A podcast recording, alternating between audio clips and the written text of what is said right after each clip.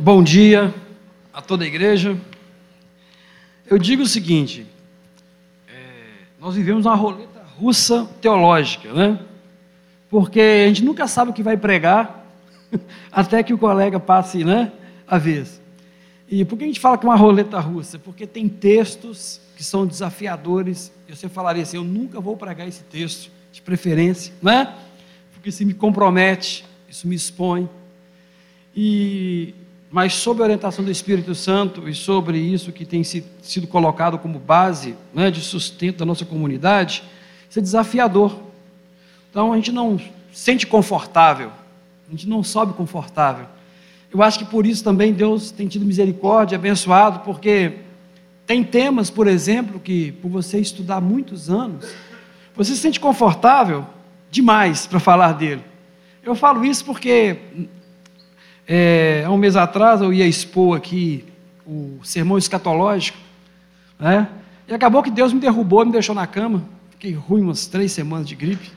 E não aparecia aqui, e eu tive que ligar ao senhor Douglas, você tem que me substituir. A Renata tinha me pedido para substituí-la. E acabou que eu pedi ao Douglas para me substituir, porque eu não aguentava trazer a palavra, né? Mas eu entendo por quê. O texto é muito confortável. Então, muitas das vezes, quando o texto é muito confortável para você, acaba que você esquece um pouquinho da dependência de Deus. Então, na verdade, você tem que subir para o púlpito sempre com desconforto, para entender que a palavra não é sua. A palavra não é sua, né? É, e eu estou me dizendo que estou muito desconfortável hoje, porque é um texto, né, onde você vai falar da paixão de Cristo, vai falar dos últimos minutos do Senhor, é muito reflexivo. E você fica pensando, Deus, o que eu vou trazer para a igreja, o que o Senhor quer falar, e parece que é um branco, desaparece tudo, aí você fala assim, então tá bom, vamos subir porque o Senhor quer falar mesmo.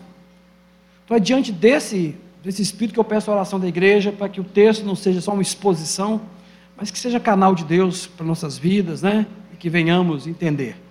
Mas essa roleta russa teológica tem sido né, desafiadora para todos nós que temos aí o privilégio e a responsabilidade de trazermos a palavra de Deus no livro de Lucas para todos. Senhor Jesus, coloco, Senhor, em tuas mãos, como deveria colocar todos os dias, mas pela minha negligência, muitas das vezes a gente deixa de pensar dessa forma. E peço ao Senhor que o Senhor nos leve, que o Senhor fale, que durante a exposição, Senhor, acima de tudo, que o Senhor venha tocar o coração dos teus filhos, meu coração, para entendermos a tua palavra, entendemos aquilo que o Senhor deseja para o coração do teu povo. Ó Deus, que venhamos a compreender a voz do teu Espírito Santo em nossas vidas, para vermos, Senhor Deus, como somos pecadores e necessitamos do arrependimento, e entendermos como o Senhor é bom e justo para conosco. Te louvamos, Deus, e sabemos que estamos na tua dependência, e é o Senhor que vai falar. Ó Deus, seja conosco nessa manhã, em nome de Jesus. Amém.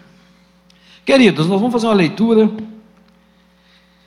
Eu ontem comecei a ler, fui lendo, lendo, lendo. Se eu for fazer tudo aqui, a gente terminaria o livro de Lucas hoje. Mas nós não vamos fazer. O que vamos fazer é ler algumas partes do texto, trabalharmos alguns elementos e deixarmos que Deus fale. É, vamos no capítulo 22, né, verso 54. No, na semana passada o Pipe tinha é, encerrado no momento em que Jesus é preso e será levado para o Sinédrio. É? é o momento que ele fala assim: agora as trevas né, estão no poder. Um pouco antes disso, você vê que Jesus dá algumas orientações para os discípulos, prepara o espírito deles, e agora nós vamos ter um momento muito especial. Então, prendendo levaram e o puseram em casa do sumo sacerdote. E Pedro seguia de longe. E havendo acendido um fogo no meio do pátio, estando todos sentados, assentou-se Pedro entre eles. E como uma certa criada, vendo estar assentado ao fogo, pusesse os olhos nele disse: Este também estava com ele. Porém ele negou, dizendo: Mulher, não o conheço. E um pouco depois, vendo o outro, disse: Tu és também deles. Mas Pedro disse: Homem, não sou. E passado quase uma hora, o outro afirmava, dizendo: também este é verdadeiramente estava com ele, pois é Galileu. E Pedro disse: Homem, não sei o que dizes. E logo estando ele ainda a cantar, cantou o galo. Virando o Senhor, olhou para Pedro, e Pedro lembrou-se das palavras do Senhor, como lhe havia dito: Antes que o galo cante hoje, me negará três vezes. Saindo Pedro para fora, chorou amargamente. E os homens que detinham Jesus zombavam e dele ferindo. Vendando os olhos, feriram o rosto e perguntavam: Diz, profetiza, quem é que te feriu? E outras muitas coisas diziam contra ele, blasfemando. E logo que foi o dia, ajuntaram-se os anciões do povo e os principais dos sacerdotes e os escribas, e o conduziram ao seu concílio e perguntaram: És tu o Cristo, o Messias? Dize, ele replicou: Se eu vos disser, não crereis. E também, se eu vos perguntar, não me responderei, e nem me soltareis. Desde agora, o filho do homem se assentará à direita do poder de Deus. E disseram todos: Logo és tu o filho de Deus? E ele disse: Vós dizeis que eu sou. Então disseram: De que mais testemunho necessitamos? Pois nós mesmos ouvimos da sua boca. É...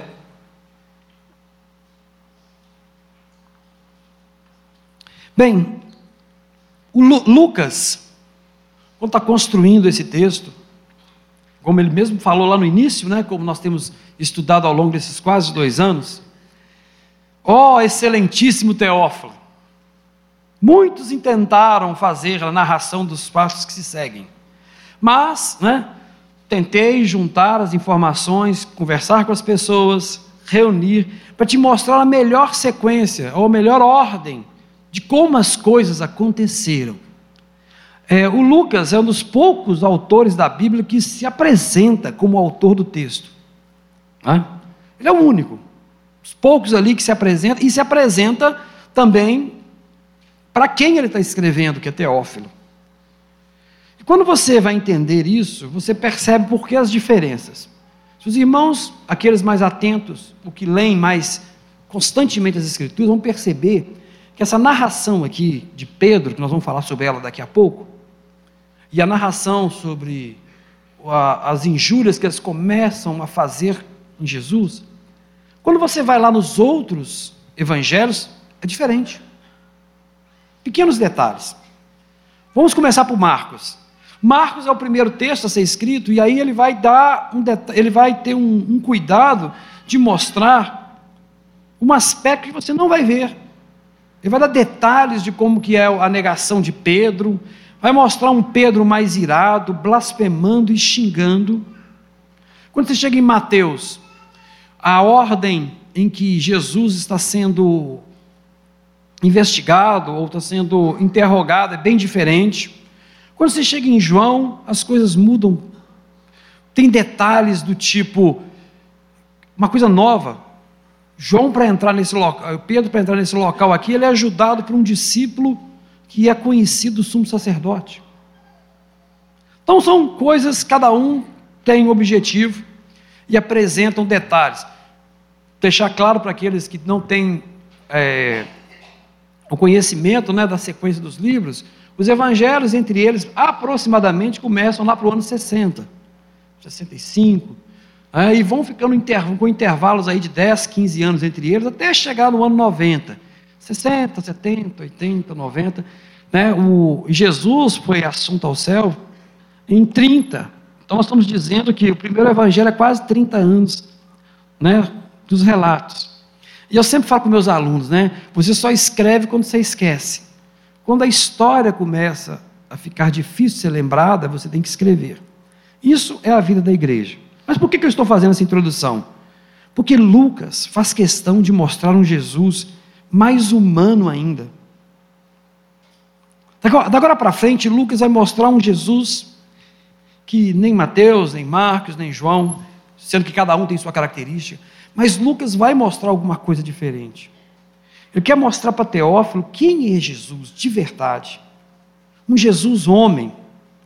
E a humanidade de Jesus está na amizade. o grande foco de Jesus é a amizade. Vocês vão perceber. Na palestra anterior, na exposição do Pipe, nós temos lá um personagem chamado Judas. E Judas vai trair o seu amigo com um beijo. Jesus sabia que Judas iria traí-lo. Mas também Jesus sabia o seguinte: que Pedro iria negá-lo. Anteriormente ele avisa: Pedro, quando Jesus está se apresentando que vai morrer, Pedro levanta de forma né, imponente e fala: Não, morrerei contigo. Eu morro com você. Teu reino, eu tenho o prazer em ficar do seu lado, eu sou apaixonado por você. Eu comecei a fazer uma reflexão com a música que nós estávamos cantando bem no início, né? É, então, aquela declaração eufórica, poderosa, de que eu sou apaixonado por Jesus, eu amo Jesus, né? eu dou minha vida por Jesus, nunca vou te negar. E, Jesus olha para ele e fala assim: Ô oh, Pedro, tu é homem, Pedro. O diabo queria brincar com vocês, queria testar a fé de vocês todos. E eu orei ao pai e falar: não, não deixa isso acontecer com eles, não. Não deixa, não. E Deus ouviu minha oração, não vai permitir que o diabo te destrua. Até aquele momento, para eles, tudo é uma novidade, né? Mas eu vou dizer uma coisa: hoje, antes que o galo cante, três vezes me negarás. Em Marcos, o galo canta duas vezes, não sei se você vai perceber lá no texto, bem diferente. Ele nega, o galo canta, ele nega a segunda vez, o galo canta, ele nega a terceira e o galo não canta. Então, se você, quando você vai comparar, aí é muito tranquilo, porque são narrações com objetivos diferentes, focos diferentes, e isso que deixa a Bíblia maravilhosa. Ontem eu estava falando com, com Academia da Bíblia lá em Nova Lima, o que me deixa feliz na Bíblia, porque já viu quando as pessoas querem criticar as Escrituras e falam assim, papel aceita tudo? Isso é um homem que escreveu, não é? As pessoas mais ignorantes vêm usar esse tipo de argumento. Eu falei assim: graças a Deus que a Bíblia tem tantas coisas diferentes entre elas. Porque se você fosse. Então, porque se uma pessoa escreveu a Bíblia, é um péssimo redator. Que ele deixou de né? Tem um monte de coisas diferentes entre os livros, história sobre história. Então, se, essa, se esse é o argumento, você pode dizer assim, meu amigo, olha, a Bíblia não foi escrita por um, não, que se foi escrita por um, esse sujeito escreveu 40 vezes diferente, 50 vezes diferente e nunca fechou todas as histórias. A beleza da Bíblia é ela ser escrita por tantas pessoas e continuar sendo palavra de Deus na sua unidade da mensagem. É isso que me deixa. E para mim é o maior testemunho de fé que eu tenho, enquanto biblista, enquanto é, professor, enquanto cristão, é saber que ela é feita por homens, colocando as suas emoções e o Espírito Santo nesse projeto final, que são as Escrituras. E sobre isso que nós estávamos falando, sobre essas diferenças, mas Lucas vai ter o cuidado especial de mostrar um Jesus amigo, bem amigo. Então, esse Judas que traz Jesus lá atrás, acaba, mas agora tem esse sujeito, né? Impetuoso, que ama a Deus, mas não se conhece ainda. Somos nós, né? Nós amamos a Deus, irmãos, mas nós não nos conhecemos. E Pedro vai começar então uma, uma caminhada de conhecimento. Eu só gostaria de mostrar a vocês antes o Pedro depois desse processo. Vamos aqui, ó, rapidamente. Eu não gosto, eu não sou de ficar citando textos fora do texto principal, mas eu achei por bem que vocês, é, que vocês leiam em 1 Pedro, capítulo 1.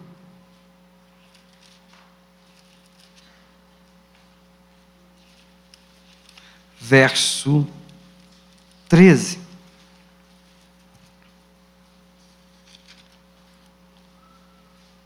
Olha só esse moço. Portanto, cingindo os lombos de vosso entendimento, sede sóbrios e esperai inteiramente na graça que se vos ofereceu na revelação de Cristo Jesus. Esperai inteiramente na graça. Aí você vai para o capítulo 2 de Pedro, né, e diz assim: 2:1. Deixando, pois, o engano, e o fingimento, e invejas e todas murmurações. Desejai afetuosamente como meninos, novamente nascidos do leite racional, não falsificado, para que por ele fostes vades crescendo. Quando você lê esses dois textos, né, do Pedro lá na frente, você percebe então um Pedro muito mais confiante na graça do que nele.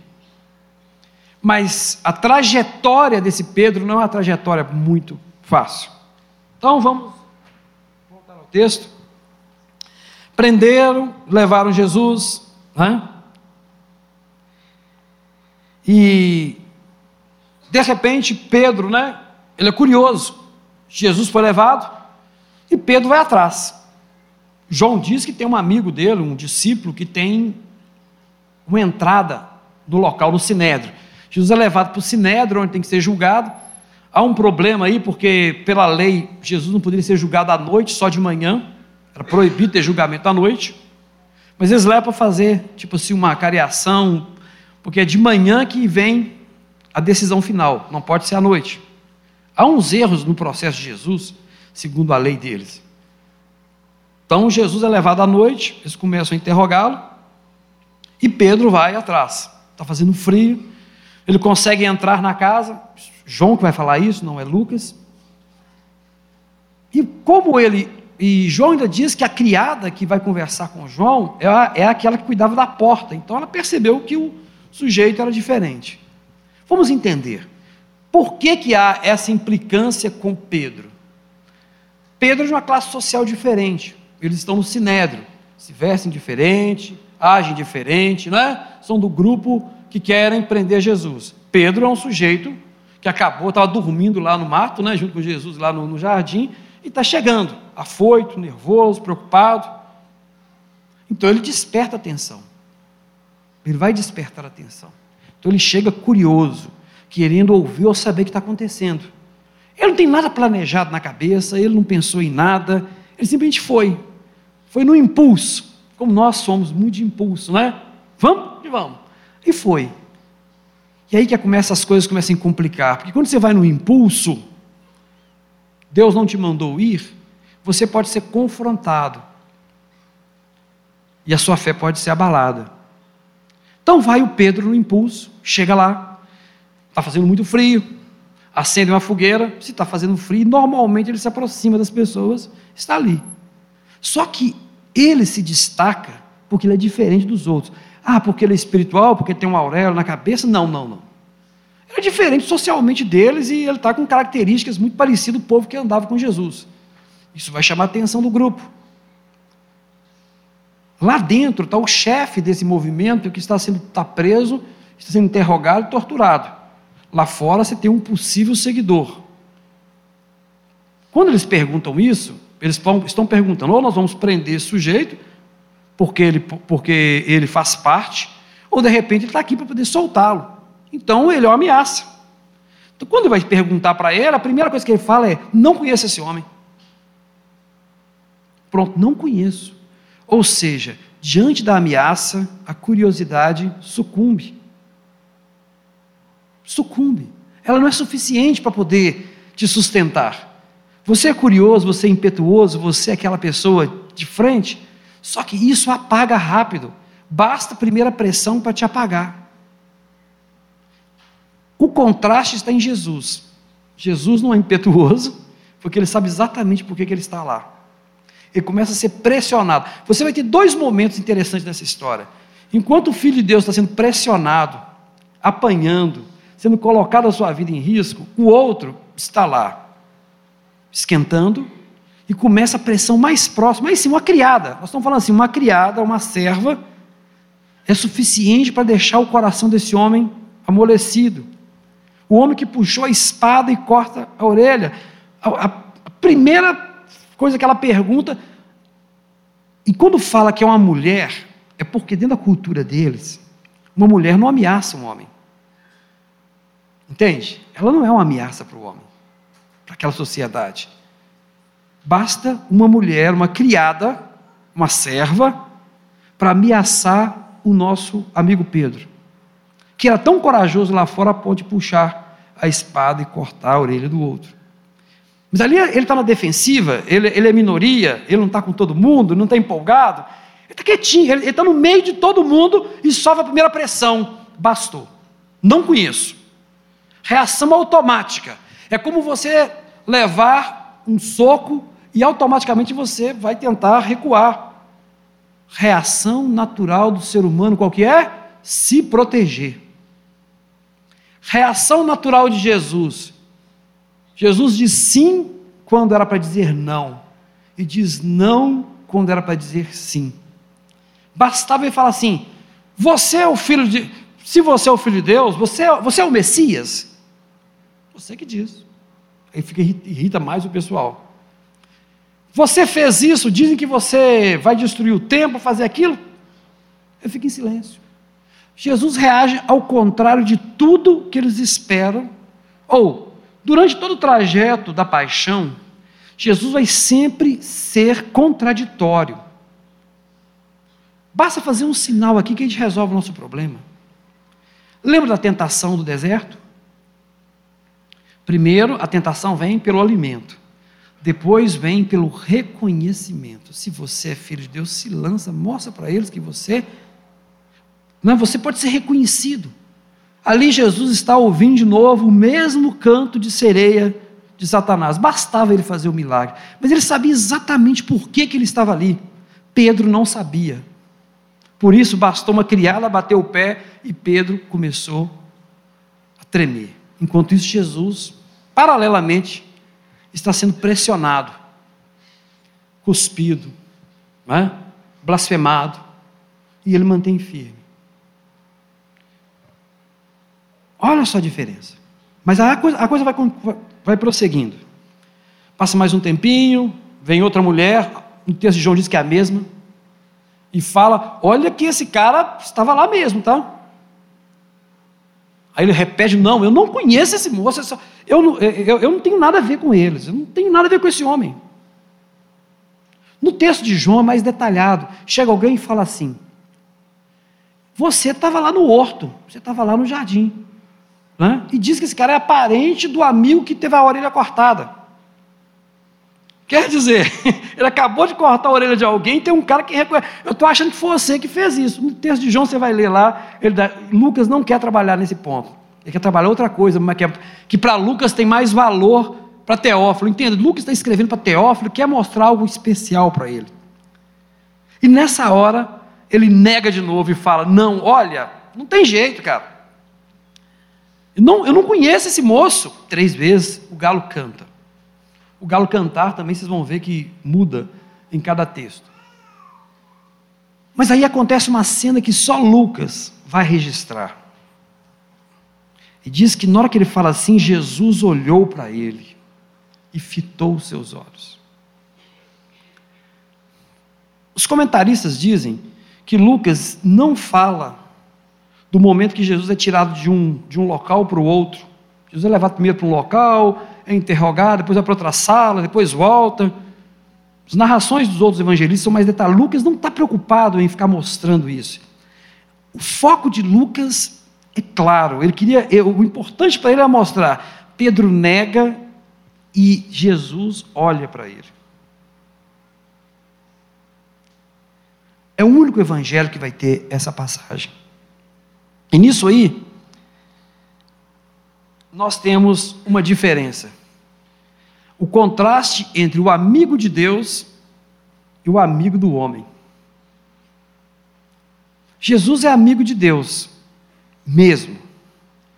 E por ser amigo de Deus, Jesus não vai negá-lo, não vai negar a sua obra, não vai negar né, o propósito pelo qual ele foi chamado e que ele orou no Getsemane, dentro né, da sua orando, clamando, entendendo. Ele é amigo de Deus mesmo.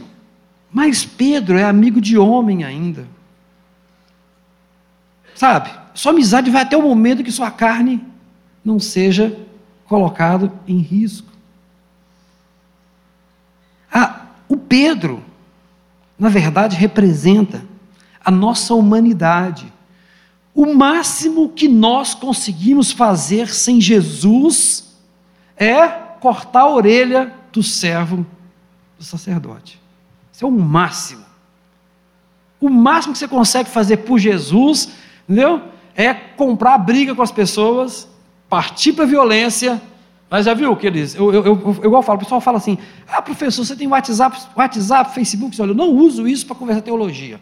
Não adianta me perguntar. Eu converso teologia no olho. A gente conversa, senta, estuda, hora, faz o que for. Mas no e-mail, eu não faço. E-mail, WhatsApp, Facebook, por quê? É muito corajoso as pessoas assim, distantes, né? Agora, o negócio tem que ser no olho. Você conversa no olho e vamos ver o que, que você sabe. Então, é isso o máximo que eu faço é brigar pela fé. Ao longo da história da igreja, a igreja nunca, longe de Jesus, a igreja de Cristo, estruturada, foi militar. Entenderam? Todas as vezes que a fé começa a se afastar de Deus, ela se torna violenta. Ela acredita que é pela violência, né, o máximo que ela, porque é o máximo que ela consegue. Não, eu vou defender Deus, como Deus precisasse de defesa. Como o reino de Deus precisasse de defesa humana. Jesus fala com Pilatos depois: olha, o meu reino, e sim João, não é desse mundo. Se eu pedisse a Deus, desceria as hostes do céu.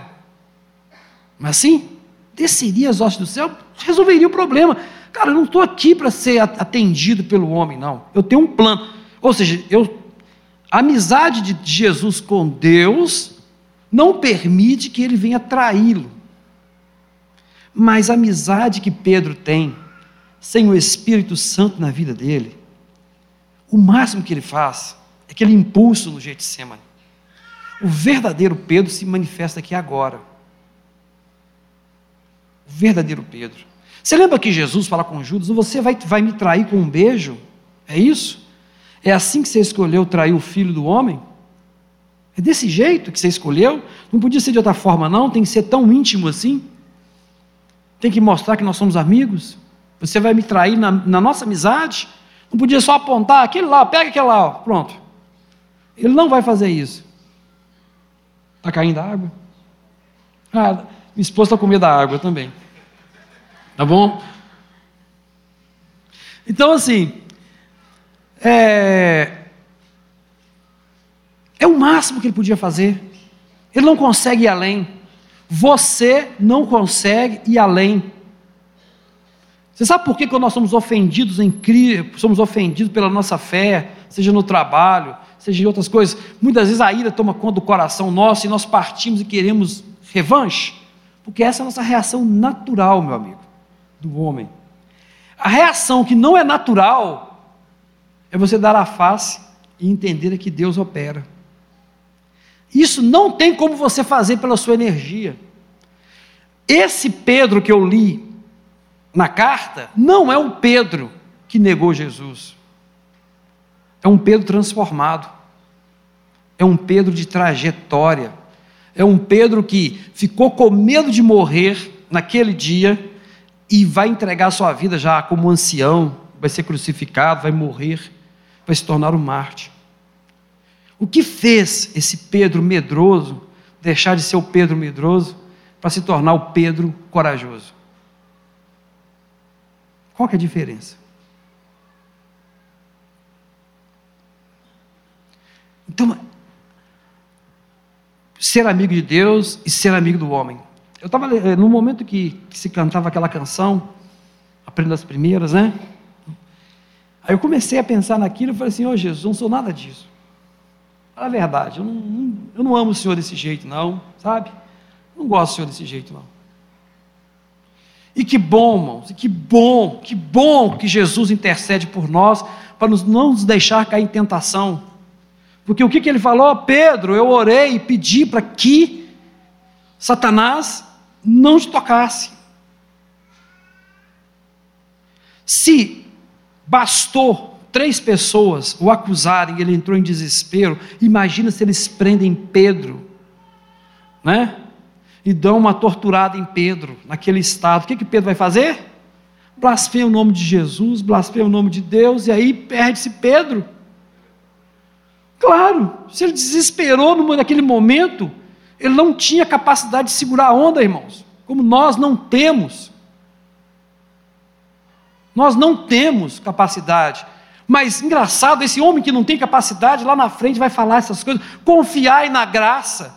Confie na graça. Confia.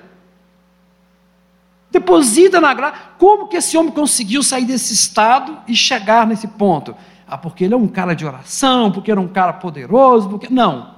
Esse é um homem Pedro, como todos nós, mas é um homem que foi entendendo que não é ele que reage, que não é ele que consegue resolver as coisas, que não é ele que faz. Por isso que ele fala: confia na graça, não tem jeito, entrega, cara. Da tua força não sai nada. É por isso que você pergunta: por que a religião gera violência, Clédio?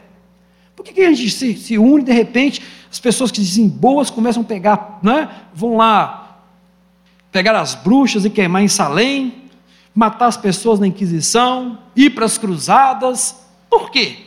Que espírito é esse que faz com que as pessoas religiosas comecem a matar os outros? É o mesmo espírito que levou Pedro a puxar a espada e cortar a orelha. É o ímpeto. Ele gosta, gosta, ele é meu amigo, mas ele é só amigo de homem. É amor de homem puro, sabe? Aquele, e depois Jesus vai, vai ensinar isso lá em João, quando Jesus encontra com Pedro, na carta, né, no Evangelho de João, e fala: Você me ama mesmo de verdade?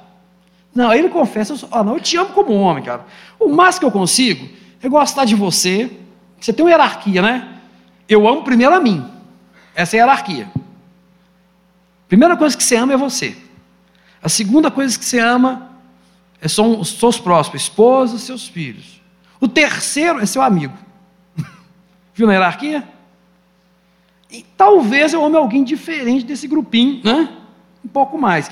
Isso é, somos nós. Não, eu não sou assim não, cara, eu sou um cara amoroso. Por favor, não peça a Deus para te provar isso. Você sabe? Não, Senhor, de forma alguma eu vou te negar. Não faça isso. Ó oh, Deus, faça a oração que Jesus ensinou. Nos livre do mal. Não nos deixeis cair em tentação. Não nos deixe cair numa situação que eu vou te negar, Jesus. Porque a minha natureza é te negar mesmo. Porque eu quero cuidar do meu corpo, cuidar da minha sobrevivência. Então, se você se mantém de pé, querida, é porque Jesus tem cuidado de você. Guilherme. Eu estou aqui, ó, com um amigo meu do coração ali, eu estou vendo ele aqui, o Guilherme. Né? Que bom, Guilherme. Prazer em ter você aqui. É, no final das contas, quando eu li esse texto, por isso que eu falei que a gente está incomodado, você entende? A gente fica magoado em alguns textos, te chocam, porque analisar a gente poderia ficar julgando Pedro. Eu já vi muita gente pregando, falar: ah, o que é negar Jesus? Negar Jesus é quando você está com seus amigos e não fala que você é crente. Quando você está lá. Então faz um estereótipo tão simplesinho da situação. Assim, o negócio é mais profundo. O Pedro representa nossa humanidade caída. É muito mais profundo, meu amigo. Não é porque você deixou de falar de Jesus para o seu coleguinha da escola, do serviço, não. A coisa é muito pior é a sua capacidade de negar o nome de Jesus se não for a graça dele. Você lembra ah, se eu não abreviasse esses dias, ninguém salvaria? Lembra aquelas expressões assim? Isso mesmo. E é nesse reconhecimento. Mas só que Jesus é misericordioso, é aí que Lucas quer mostrar a humanidade de Cristo. O amigo que não deixa o outro na situação difícil. Ou seja, como Lucas quer mostrar, e é o único que mostra, Jesus olhando para. Ou seja, na tribulação de Cristo, na sua angústia, ele tinha que preocupar com quem?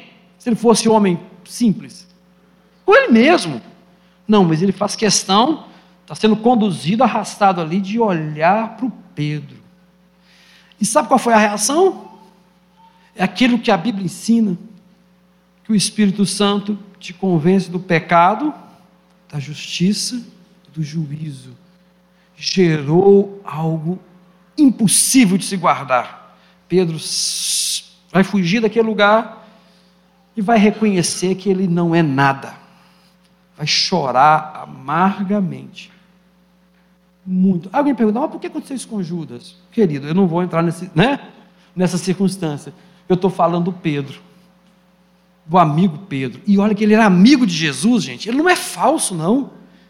Ele admirava Jesus. Você admira Jesus? Pedro também. Se ele acha um cara bacana, Pedro também. Você acha que ele é solução para os seus problemas? Pedro também achava. Tudo que você pensar bem de Jesus, Não tem exemplo melhor do que Pedro. E você, em algum momento da sua vida, vai achar que você é capaz de dar sua vida por Jesus. A minha vida eu te entrego. Gente, como dói esses hinos, sabe? Não dói se você cantar no automático. Mas se você vai lá para dentro do que você está cantando, tinha algumas músicas do cantor cristão que deixaram de ser cantadas no nossas comunidades, né? Que são umas, é, de homens que deram a vida por Cristo, peregrinos, missionários, pessoas que vão construindo as canções, você canta no automático, né? Mas quando você pega o texto e vê e fala assim, cara, é isso mesmo que você está falando? Não, não dou conta, não. Eu não dou conta. E Pedro vai cair a ficha, eu não dou conta de sofrer por esse homem. Eu não dou conta. E sai dali amargurado. Amargurado.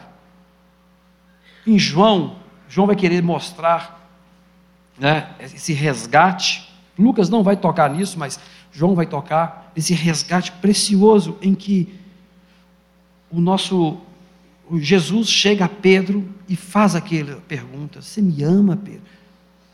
Você me ama? Ele chora: Não, Senhor, eu não consigo te amar. Eu não consigo ser o que o Senhor quer. Então você está pronto para poder cuidar das minhas ovelhas.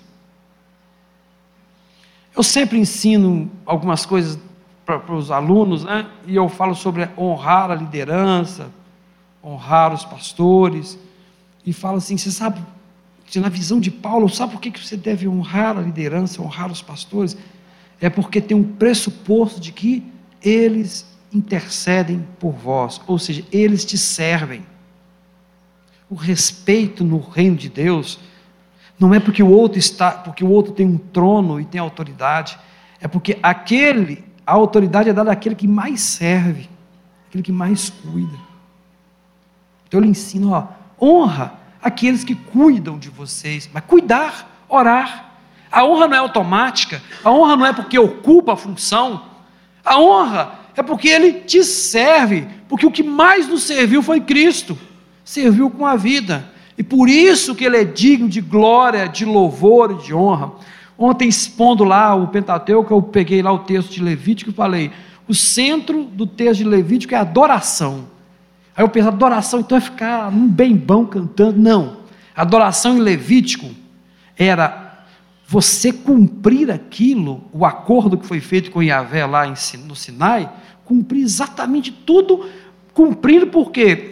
Por que é adoração para eles? É prostração. É reconhecer que você não tem poder ou capacidade e que a sua vida está na mão dele, porque estando você com o rosto no chão, prostrado mesmo, ele pode pegar uma espada e te matar. Então você põe a sua vida na mão daquele que você confia e diz: Cara, eu não dou conta, estou reconhecendo que você é mais forte do que eu, tá bom?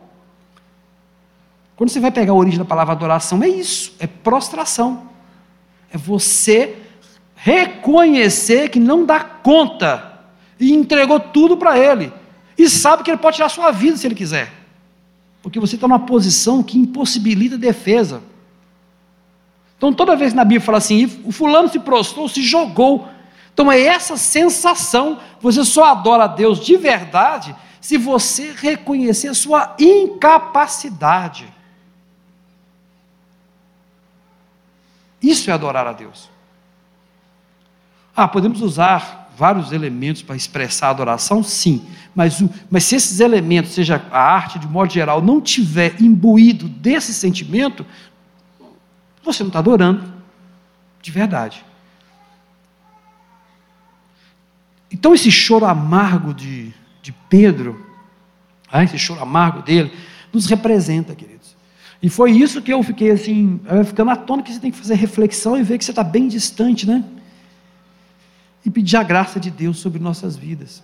Mesmo. Tipo, como doeu para Pedro. Como doeu para Pedro. E como dói para nós reconhecermos que nós não conseguimos segurar a onda com Jesus. Mas sim? Mas, como não é você que procura Deus, mas é Ele que te alcança, Ele que procurou olhar o Pedro. Ô Pedro, estou do seu lado, Pedro. Mas a vergonha é muito grande, né? Ô Pedro, Você ainda não é meu amigo, não, né? E vai. Mas é Jesus que procura Pedro depois e restaura Pedro. Pedro foge, querido. Durante toda a trajetória, o Pedro vai fugir de Jesus, né? Na praia. Se você ler o finalzinho de João, você vai ver Pedro vai fugir de Jesus, porque é natural você fugir de Jesus, de vergonha. Mas essa vergonha, fique feliz, você só sente vergonha de Jesus quando o Espírito Santo te toca.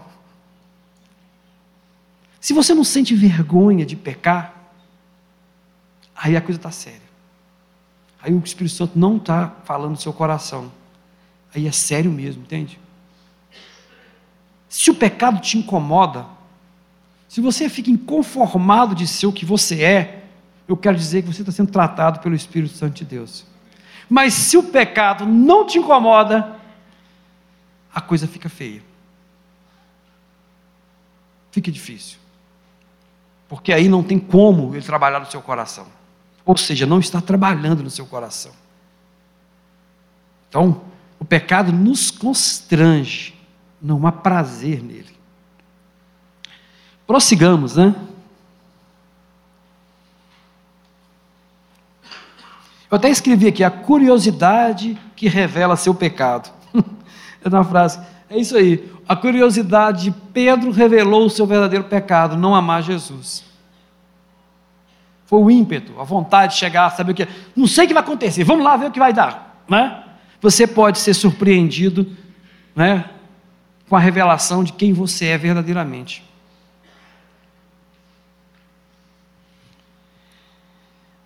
E prosseguindo, né? Eles continuavam zombando, ferindo Jesus. Aqui tem uma passagem que vai dizer que eles vendam Jesus, batem no seu rosto e pedem que ele profetiza. Nesse momento, Jesus está sendo confrontado. E eu gosto muito de comparar sempre com a tentação do, do deserto, vocês têm sempre que preocupar.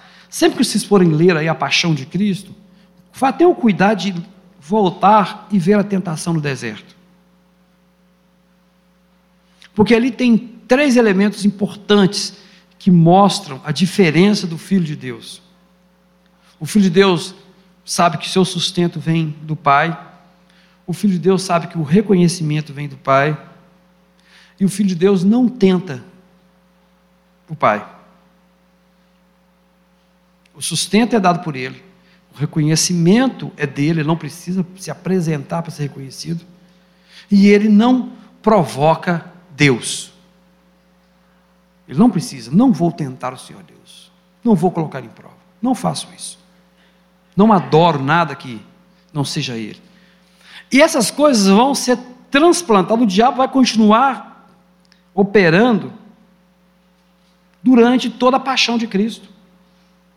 Então, quando eles colocam lá um pano no rosto e golpeiam Jesus e pedem para que ele revele, é porque Jesus é tido como profeta. Lá atrás ele não falou que o templo ia cair, né? que em três dias ele não profetiza o final dos tempos. Todas essas coisas são ouvidas por eles e a amargura entra no coração deles. Será que você é profeta mesmo? Então diga quem te bateu. Você não é bom. Não é? Você não está com Deus? Você não é de Deus? Então diga. Se você, você é filho de Deus mesmo, aqui existem dois, duas questões nesse texto. Existem dois títulos para Jesus. Jesus podia ser rei e filho de Deus. O Messias, o enviado, é um rei. É aquele que vai assumir o comando de Israel. Então, esse título era importante tirar isso da boca de Jesus, porque se Jesus fala assim, eu sou o rei, de uma forma bem exaltada, por isso que ele diz, você que estão dizendo, eles vão lá e fazem a condenação política de Jesus junto a Pilatos. Esse cara está se dizendo rei e César é nosso rei. Nessa hora o judeu vai usar essa estratégia. Esse cara está se mostrando, esse cara aqui é um problema político, ele está se apresentando como sucessor de Davi, então ele tem que ser condenado porque ele está cometendo um crime político. Jesus se esquiva disso. Mas Jesus também tem um título: Filho do Homem, Filho de Deus. Quando ele fala, a partir de agora eu estarei ao lado, quer dizer, acabou, nós estamos, isso vai encerrar. Ele fala assim: você é filho de Deus mesmo, você é filho de Deus. aí você blasfemou religiosamente. Eles vão só conseguir, eles não conseguem obrigar Jesus a falar politicamente, eles vão então tentar usar a blasfêmia de Jesus, que eles vão dizer que é blasfêmia, para condená-lo. Então ele vai ser condenado porque ele blasfemou o nome de Deus. Ou seja, haviam dois títulos: Jesus seria o Messias, seria o Filho de Deus. Isso é novo, e, e eles sabiam disso. Vamos prosseguir.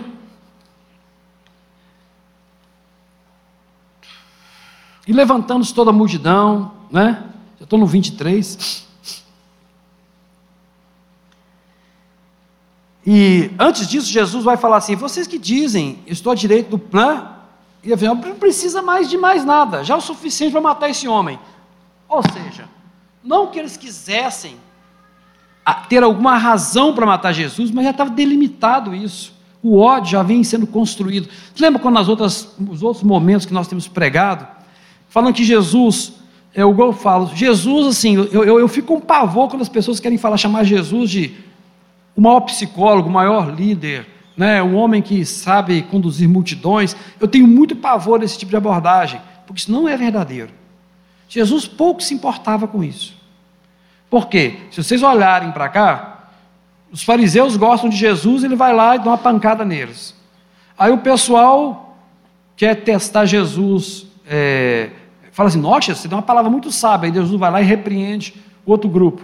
Todos os grupos, fariseus, os herodianos, né, os escribas, os sacerdotes, ele não fechou questão com ninguém, com ninguém. Ele sempre mostrou o pecado e o erro de interpretação deles. Jesus chega nessa situação sem nenhum aliado. Não tem ninguém do lado de Jesus. E o único amigo que ele tem está negando ele lá fora. Vocês entenderam? Lá de... Nenhum dos grupos, nenhum dos grupos estão a favor de Jesus, porque ele pisou na bola com todos eles. Então dizer que Jesus, Jesus é um grande líder, ele dá uma palavra tão dura que o pessoal ó, sai correndo e vira para os discípulos: Vocês não querem ir embora com eles? Não, vão embora. Mas que líder é esse, hein? Você é bom de, de marketing? Ele dá uma palavra que ninguém quer ouvir, todo mundo sai correndo e depois ainda vira para os que sobraram e perguntou: Você não vai não quer acompanhar eles, não? Vai, né? então por isso que eu falo que eu tenho medo, porque essas coisas vão lá e, e, deixam nebulosa a imagem de Jesus. Jesus vem para porque ele é amigo de Deus, um homem que é amigo de Deus como foi Adão antes da queda. Ele está preocupado sempre com o Pai, porque ele sabe, se ele faz a vontade do Pai, todos os homens são abençoados. Por isso que ele segurou a onda lá dentro. Que ele tinha que fazer, ele era amigo, de, ele não podia negar. Se ele negasse ali dentro, ele estava negando o próprio Deus, e isso é difícil para ele, porque ele realmente é amigo.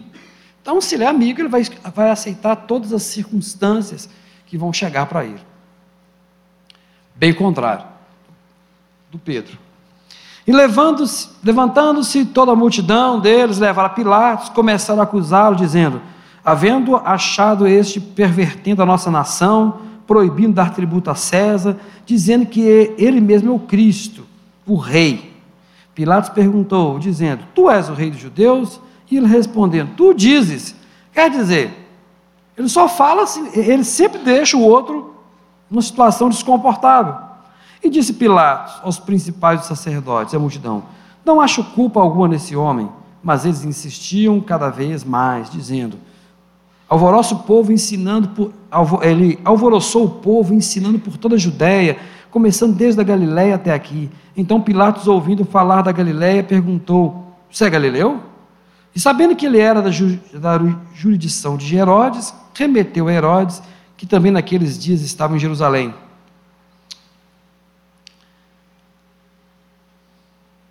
Quando os sacerdotes se reúnem, eles não têm nada o que falar de Jesus, porque as, as coisas não estão se encontrando bem. E começa a mentira. Tudo aquilo que Jesus negou lá anteriormente é apresentado agora como prova contra ele. Ah, ele mandou não pagar tributo, ele suscitou revolta no povo, mas não havia testemunhas, não havia nada que desse substância. o, o, o Pilatos aqui. O engraçado é que Lucas vai ter, um, vai ter uma característica diferente. Como é que Lucas gosta de gente? Lucas vai tentar mostrar coisas que ninguém mostra. Vai mostrar um Pilatos que tenta livrar Jesus três vezes da morte. Nesse momento ele manda para Herodes, depois ele pune, e depois ele fala não, três vezes. Três vezes o Pilatos, aqui no texto de Lucas, tenta livrar Jesus, diferente dos outros evangelhos, em alguns casos. Mas ele tenta livrar. Vai ter uma passagem linda aqui, nós não vamos enxergar lá, em que Jesus, quando ele está carregando a cruz, algumas mulheres começam a chorar. E Jesus olha para, Jesus para de novo, olha para elas e fala: Vocês estão chorando por quê? Não chora por mim, não, menino. Mulheres, né? Não chorem por mim. Chorem por vocês e seus filhos. Porque se fizeram isso com o lenho que é verde, quanto mais aquele que está seco. Ou seja, se fizeram isso comigo que sou inocente, imagina com vocês que cometeram o erro. Vai chegar dias em que, que vocês vão falar: melhor é ser estéril, não é? para não ver os meus filhos sendo mortos pelos romanos, ver os meus marido, o marido sendo morto, toda a minha família. Não chora por mim, não.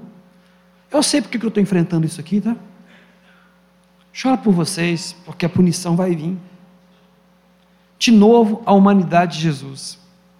Jesus como amigo e é isso que nos fortalece. O Lucas vai tentar mostrar o tempo todo o amigo das mulheres. Não há evangelho que mais fala de mulheres, que mais fala de pessoas que estão em necessidade, em pessoas que são suprimidas, do que Lucas. Mas não há evangelho que mais fala de Jesus humano. Novamente, da mesma forma que ele, no seu sofrimento, olha para Pedro, no trajeto da cruz, ele consegue olhar para aquelas mulheres e falar: vocês não podem gastar energia comigo. Não fica triste, não. Eu sei porque está acontecendo isso aqui. Agora, a situação de vocês é bem pior. Chora por eles. Chora por eles. Essa visão de Jesus, e quando a visão de Jesus vítima, uma das coisas que nós tínhamos que tirar dos nossos corações. Não é? é talvez uma das coisas que mais separa o verdadeiro cristão daquele que pensa ser cristão. Por quê? Quando o homem não entende por que o seu Senhor morreu, se ele é vítima de um sistema, a coisa melhor que tem para se falar de Jesus sem falar de Jesus é colocar sobre ele é, é esse ponto. Jesus é um mártir. É igual quando. Vocês já, já se lembraram? Tinha até uma poesia que comparava Tiradentes com Jesus, a escola, né? Antiga. Você se lembra dessa poesia? Quem já na escola bem antiga? Tinha uma poesia que mostrava assim, Silvério dos Reis que traiu, né? E o Judas Iscariote. Então, tinha uma poesia antiga que comparava sempre Jesus e, Tiradentes. Como Tiradentes, né? Que sofreu uma injustiça, e Jesus é um injustiçado. Não tem coisa né, que mais fale mal do Senhor Jesus do que uma comparação dessa. Não por causa do Tiradentes, é por causa da morte. Jesus não morre por ser vítima de sistema.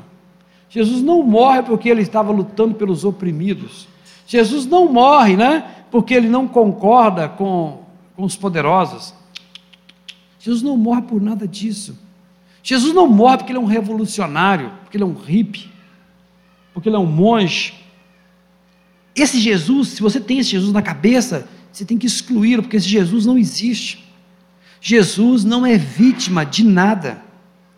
Se Jesus não agradou o mundo, quanto mais eu. Olha que frase, Jesus não agradou o mundo. Ele não, não é que ele não quis agradar o mundo porque não quis, porque não era papel dele. O papel dele é agradar o Pai. Então, esse conceito de um Jesus vítima, de um Jesus coitado, né? Não, ele tinha domínio daquilo que ele estava fazendo. Não é que ele não estava sofrendo, mas ele sabia exatamente por que estava sofrendo. É essa a diferença da vida do cristão. O, tem um livro poderoso que é o livro de Jó, que é um livro maravilhoso para se ler. Eu durante muitos anos eu trabalhei cima desse livro. E tem a grande pergunta: por que o justo sofre? Jesus é a resposta. Por que, que o justo sofre? É essa que é a pergunta que Jó faz. Fiz tudo e estou sofrendo. Não estou entendendo a justiça de Deus. Todo o seu trajeto do livro é assim. E alguém vai falar: você está sofrendo porque você é pecador. Por isso que você sofre. Jesus sofre porque ele está cumprindo um plano de Deus como oferta pelo pecado da humanidade. Ponto final. E ele é justo. Ou seja, por que, que nós sofremos? Sofremos porque somos pecadores? Não, por sinal, alguém perguntou assim: mas a justiça de Deus, quando alguém, quando Deus condena alguém e, e Deus liberta alguém? Eu falei, eu vou te falar um negócio, é pior ainda. Todo mundo já está condenado. Desde a hora da queda. A misericórdia está em Deus ainda estender a mão para os condenados, que já estavam. Então, por que, que ele sofria? Ele sofria exatamente porque ele amava o Senhor e, e cumpria aquilo que era necessário. Não porque ele é vítima. Muitas vezes o sofrimento que nos abate, isso nos incomoda, isso nos tira, é o mesmo que fez que Paulo, que Pedro negasse Jesus desde o início. É o sofrimento, o medo de sofrer. Ele nem sofreu, ele teve medo de sofrer. Medo de se amarrar e jogar lá junto com Jesus e apanhar. É isso que deixou ele aterrorizado. Só o medo. Bastou o medo para ele negar. Nem aconteceu. Por que, que nós sofremos? É o porquê. E diz Pedro aqui nessa, na carta dele: se você sofre sendo justo, glorifique a Deus.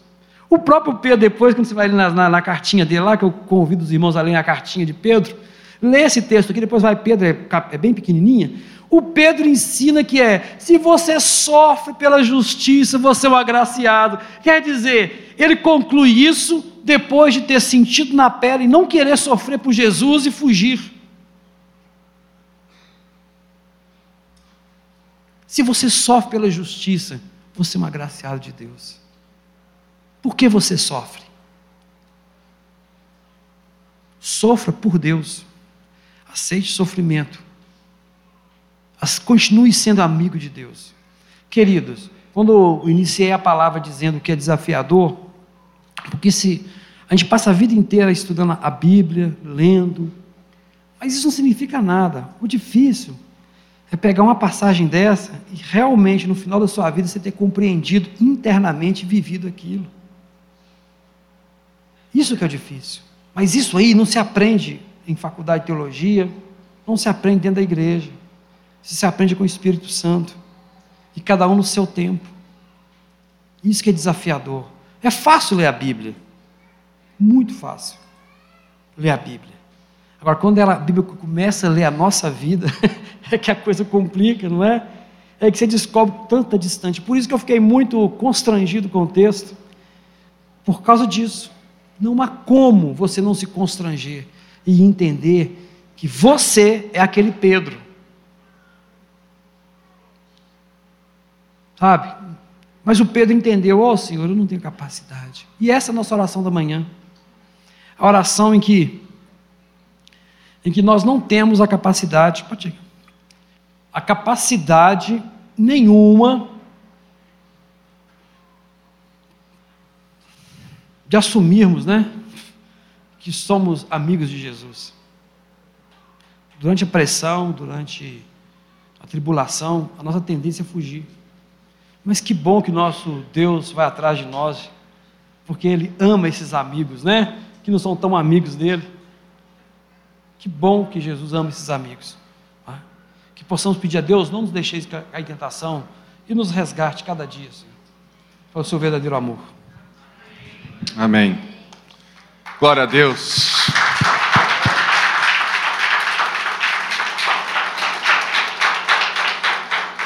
Fique de pé no seu lugar, vamos orar. Se você está aqui nessa manhã e você se enxergou, é como esse Pedro, e você quer se entregar à graça de Jesus, você pode vir aqui à frente e você pode vir e de fato vir até nós, porque nós vamos levar você a ser esse amigo de Jesus. Se você está aqui nessa manhã e você se vê distante desse verdadeiro Jesus, nós também te chamamos a estar né, mais próximo, porque nós vamos te levar a esse Jesus verdadeiro. Senhor Deus, muito obrigado por cada um que aqui está. Nós entregamos a nossa semana ao Senhor, pedindo, Pai, que o Senhor se revele a nós e nos revele a nós mesmos, porque o Senhor nos transforma. Que a graça do Pai possa estar com cada um todos os dias, em nome de Jesus. Todo o povo de Deus disse amém. Vai na graça. Boa semana.